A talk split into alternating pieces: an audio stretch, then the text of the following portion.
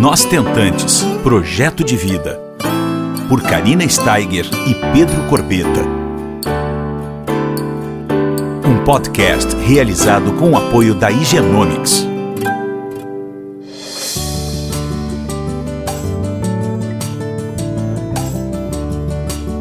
Olá pessoal, tudo bom? Mais uma semaninha a gente está aqui juntinhos. Nós estamos hoje aqui com a Adriana Soares, uma, uma tentante, na verdade. É, hoje a gente vai fazer um podcast um pouquinho diferente do que o habitual. Vão ter a oportunidade de conhecer uma história que ela ainda não chegou no final. Ela está no auge das tentativas, a Adriana. Ela é carioca do Rio de Janeiro. E nós estamos conversando sobre uma coisa que eu falo muito, muito, eu bato muito no martelo, que é a, a sobre a rede de apoio que nós precisamos durante a caminhada. Então, gente, eu vou conversar com a Adriana para saber como é que ela construiu essa rede de apoio. Lembra que eu sempre comento que cada pessoa tem que achar a sua maneira de construir essa rede. Eu achei a minha, vocês também com certeza vão estar planejando e organizando as suas redes, mas a Adriana tem uma história bem bacana que eu queria dividir com vocês. Ela tem oito anos na tentativa de ser mãe. Exatamente. Né, Adriana? Tudo São- bom? Tudo bem, Karina. É um prazer conversar contigo. Eu também estou muito feliz de estar aqui, feliz de dividir a minha história com todo mundo que ouve o podcast. Eu acho importante a gente dividir essa rede de carinho mesmo, essa rede de apoio que a gente tem, que muitas das vezes outras não conseguem. Mas é importante que a gente tenha é, iniciativa de tentar essa rede de apoio. E aí eu vou dividir a minha história hoje com vocês. Adriana, quando foi que tu começaste a ser uma tentante de fato? Então, em 2012, eu definitivamente decidi que ia ser mãe de verdade e comecei a buscar médicos, exames, porque eu já vinha de algumas tentativas, mas nada muito profundo, porque eu também estava estudando, né? A gente fica naquela coisa de emprego e tal, não, vou me formar, vou me estabilizar. E com 32 anos eu comecei é, a procurar um motivo pelo qual que não tinha acontecido antes. E aí comecei a fazer todos os exames, aquela né, famosa histerosalpingografia, é, que é o primeiro exame que a gente faz. Fiz alguns exames de sangue, fiz umas ressonâncias da pelve e levei na médica em questão na época que olhou todos os meus exames e estava tudo ok. E aí ela falou: olha, pode continuar treinando que uma hora vem. Tá tudo certo com você, tá tudo certo com o maridão.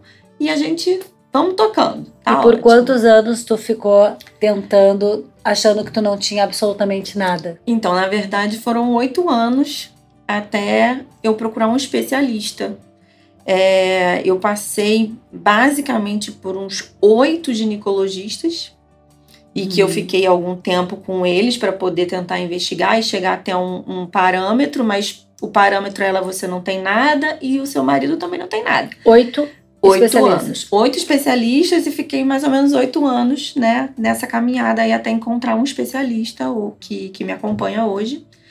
E foi muito. Foi um baque muito grande, porque é, como é importante a gente procurar um especialista.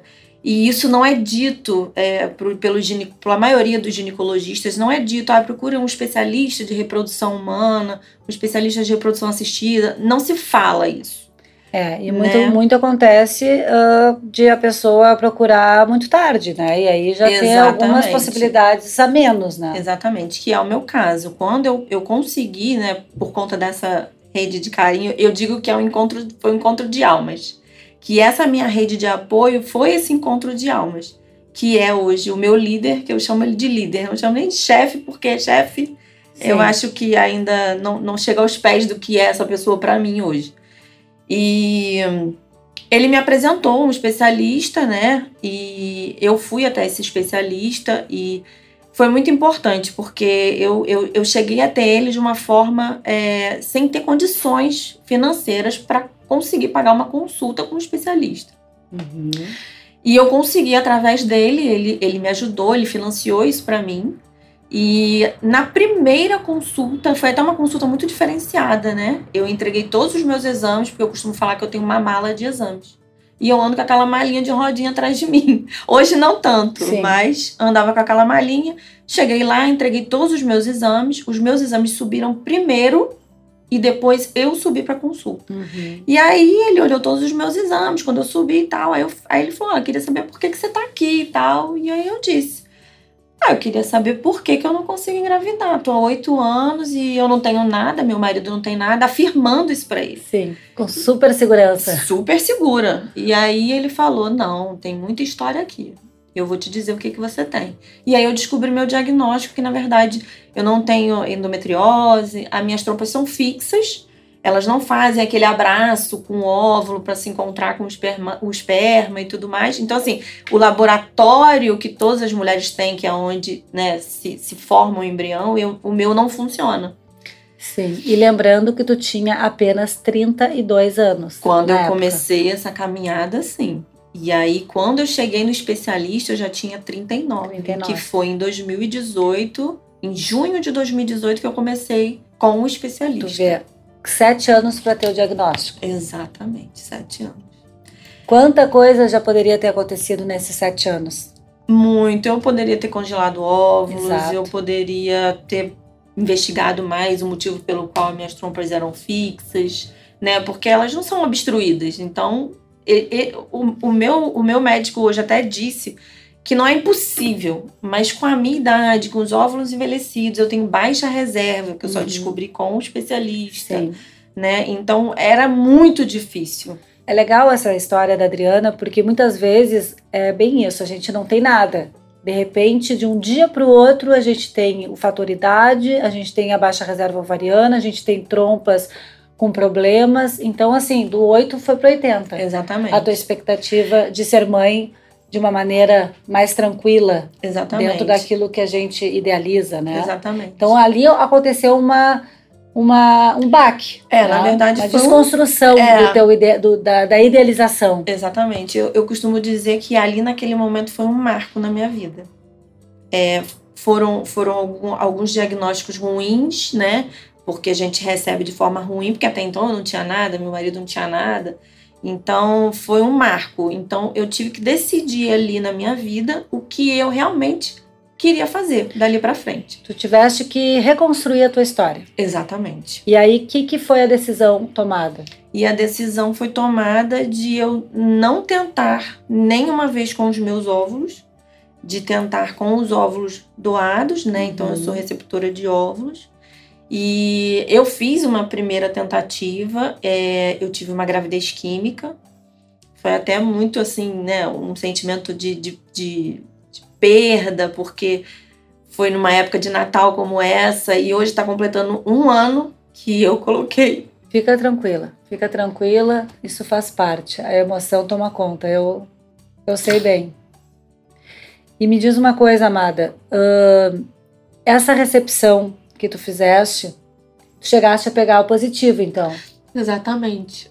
É, eu peguei o positivo, foi dia 22 de dezembro, que eu coloquei, né? Foi dia 13 de dezembro de 2018.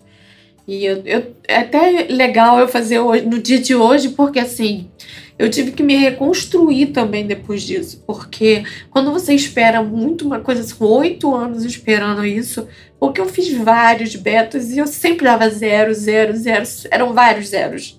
Então, assim, quando você pega um positivo e que seu médico fala pra você assim, comemora que você tá grávida.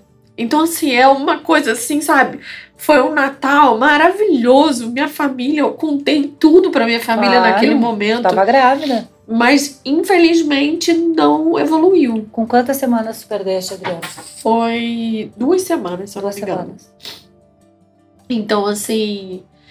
é, hoje eu tô muito feliz por tudo que aconteceu, mesmo que tenha dado, né? é, a gravidez química e tudo. Mas é, o mais importante de tudo foi a minha rede de apoio. Esse, esse, eu, eu costumo falar que ele é meu patrão, sabe? Que ele é o mai, meu maior incentivador. O meu marido me incentiva, mas ele é o meu maior incentivador. E ele estava longe quando isso aconteceu, estava em Portugal. E ele, eu passei mensagem para ele, falei, doutor, olha, eu tô grávida. Ele falou, sabia, só, só precisava de um empurrão. Que e aí eu legal. falei, doutor, calma, que a gente precisa fazer um outro exame. E ele falou assim: ah, mas não precisa não, já vai dar certo. Só que infelizmente não deu. Aí quando ele voltou de Portugal, aí ele já chegou falando: quando você vai colocar os outros? Só que não é assim, né? A gente tem que Tu tens congelado? Eu ainda tenho dois embriões congelados. Olha que bom. E aí eu tô programando isso agora para 2020. Esse é o teu plano agora. Exatamente. Acredito que no primeiro semestre eu já consiga fazer uma próxima transferência. Não sei o mês ainda, mas. Mas tá lá no forninho, tá lá esperando Exatamente. a hora certa chegar. E o mais legal, Adriana, que eu acho que eu tô vendo aqui, conversando contigo, é que tu és uma pessoa ah, muito aberta, né? Muito. Porque no momento que tu tava com aquele diagnóstico e vocês, tu e o teu especialista, chegaram à conclusão que seria uma ovodoação a melhor alternativa, Exatamente. ah, tu, tu, tu soube lidar muito bem com isso, tu e o teu marido. Então, vocês mostraram que vocês ah, estavam abertas pra, abertos para novas possibilidades. Exatamente. né? Não foi logo de cara que a gente, né, teve aquela empatia por isso, pelo, por, por esse modo de, de, de fazer o tratamento, mas é, eu demorei três dias para me decidir. Eu saí do consultório com E o teu marido? O meu marido falou o que você decidir. Eu Tava vou, junto contigo. Eu tô junto. Eu, a gente vai de, mão, de mãos dadas e, e vamos seguir em frente. A gente quer ter o nosso filho, a gente vai ter o nosso filho, seja ele de qualquer maneira que for. Ou É. por adoção, ou recepção de óvulos. Se tu ou- queria conhecer esse amor Exatamente. a forma como, como Exatamente. apresentou ah, foi essa, né? E tu É. estava aberta ao, ao novo, né? Porque é Exatamente. tudo muito novo, né? E eu queria deixar, assim, uma mensagem para as mulheres que às vezes têm essa, essa dificuldade de aceitar a recepção de óvulos. Eu acho que é um caminho hum, curto, né, para quem é, não- as possibilidades financeiras não sejam né, tão boas, como é o meu caso. E a gente sofre, mas não sofre tanto. Porque a gente consegue eliminar algumas etapas, né? Sendo o meu caso, é, a questão financeira, teve a questão também da baixa reserva, meu caso, né, também. Meu caso era a idade, né? e a idade, tudo isso. Então, assim, não desistam. A forma É. de amor tem Ah. de vários jeitos. Muitas formas de amor. Muitas formas e a gente está aqui para falar disso, né? Exatamente. E por isso eu te chamei aqui hoje, para a gente falar um pouco sobre essa rede de apoio, sobre não temos condições financeiras, então vamos ver o que, que a gente pode fazer. Só não podemos desistir, Desistir. né? Eu, eu tenho amigas que já venderam carro, já venderam, apartamento, já tira- eh, tiraram empréstimo. Exatamente. Eu tive a minha rede de apoio com amigos através do Catarse. Cada um tem a sua história, né? Isso que é importante a gente passar para as ouvintes aqui, ah, meninas, porque é muito individual, é muito do- de um casal para casal e a gente só não pode desistir, a gente não pode Exatamente. achar que o financeiro é importante. Claro É, que é. É um é tratamento caro? Sim. Envolve muitas coisas emocionais, mas a gente Exatamente. precisa acreditar que a gente vai conseguir e pedir para Exatamente. Deus nos mostrar um caminho também, né? Exatamente. E a gente ter é, é, a possibilidade de tentar se reinventar para a gente conseguir nessa rede de apoio, essa rede Resiliência que eu chamo muito, né? Exatamente. Uma palavrinha que a gente conhece É. bem, né? de. Bastante. Eu acho que nenhuma, nenhuma pessoa na face da Terra conhece essa palavra tão bem como uma tentante. Exatamente. Eu acho. Eu sempre É, falo essa isso. assim, palavra é uma cabe- palavra é, assim que Que anda com a gente dentro da 24 bolsa. horas, né? É uma loucura. A resiliência e a resignação, eu sempre falo. Mas achei ótimo a nossa, a nossa conversa, Adriana. Muito obrigada ah, por tu teres conversado comigo, aberto teu coração, né? E graças a Deus existem anjos nas nossas vidas Verdade. que, que nos ajudam, né? A gente é- também é grata às nossas doadoras. Né? Exatamente. Muito Porque grata. sem elas a gente não poderia ter conhecido esse Exatamente. amor, É verdade. né? Então tu- a gente tem um anjo que foi o teu, o teu O meu- líder, Exatamente. A- Tu também teve um anjo que foi a tua doadora. Doadora.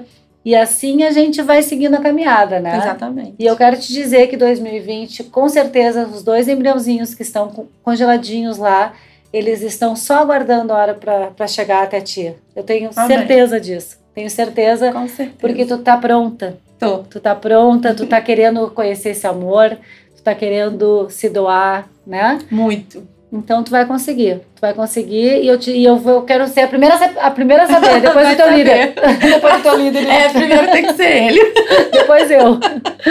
Tá bem? Obrigada. Eu, queria agradecer, também, além da Adriana, por ter estado aqui conosco, ab- abrindo o coração, ah, o Higienomix, que é nosso apoiador, que nos ajuda a trazer essas histórias reais para vocês.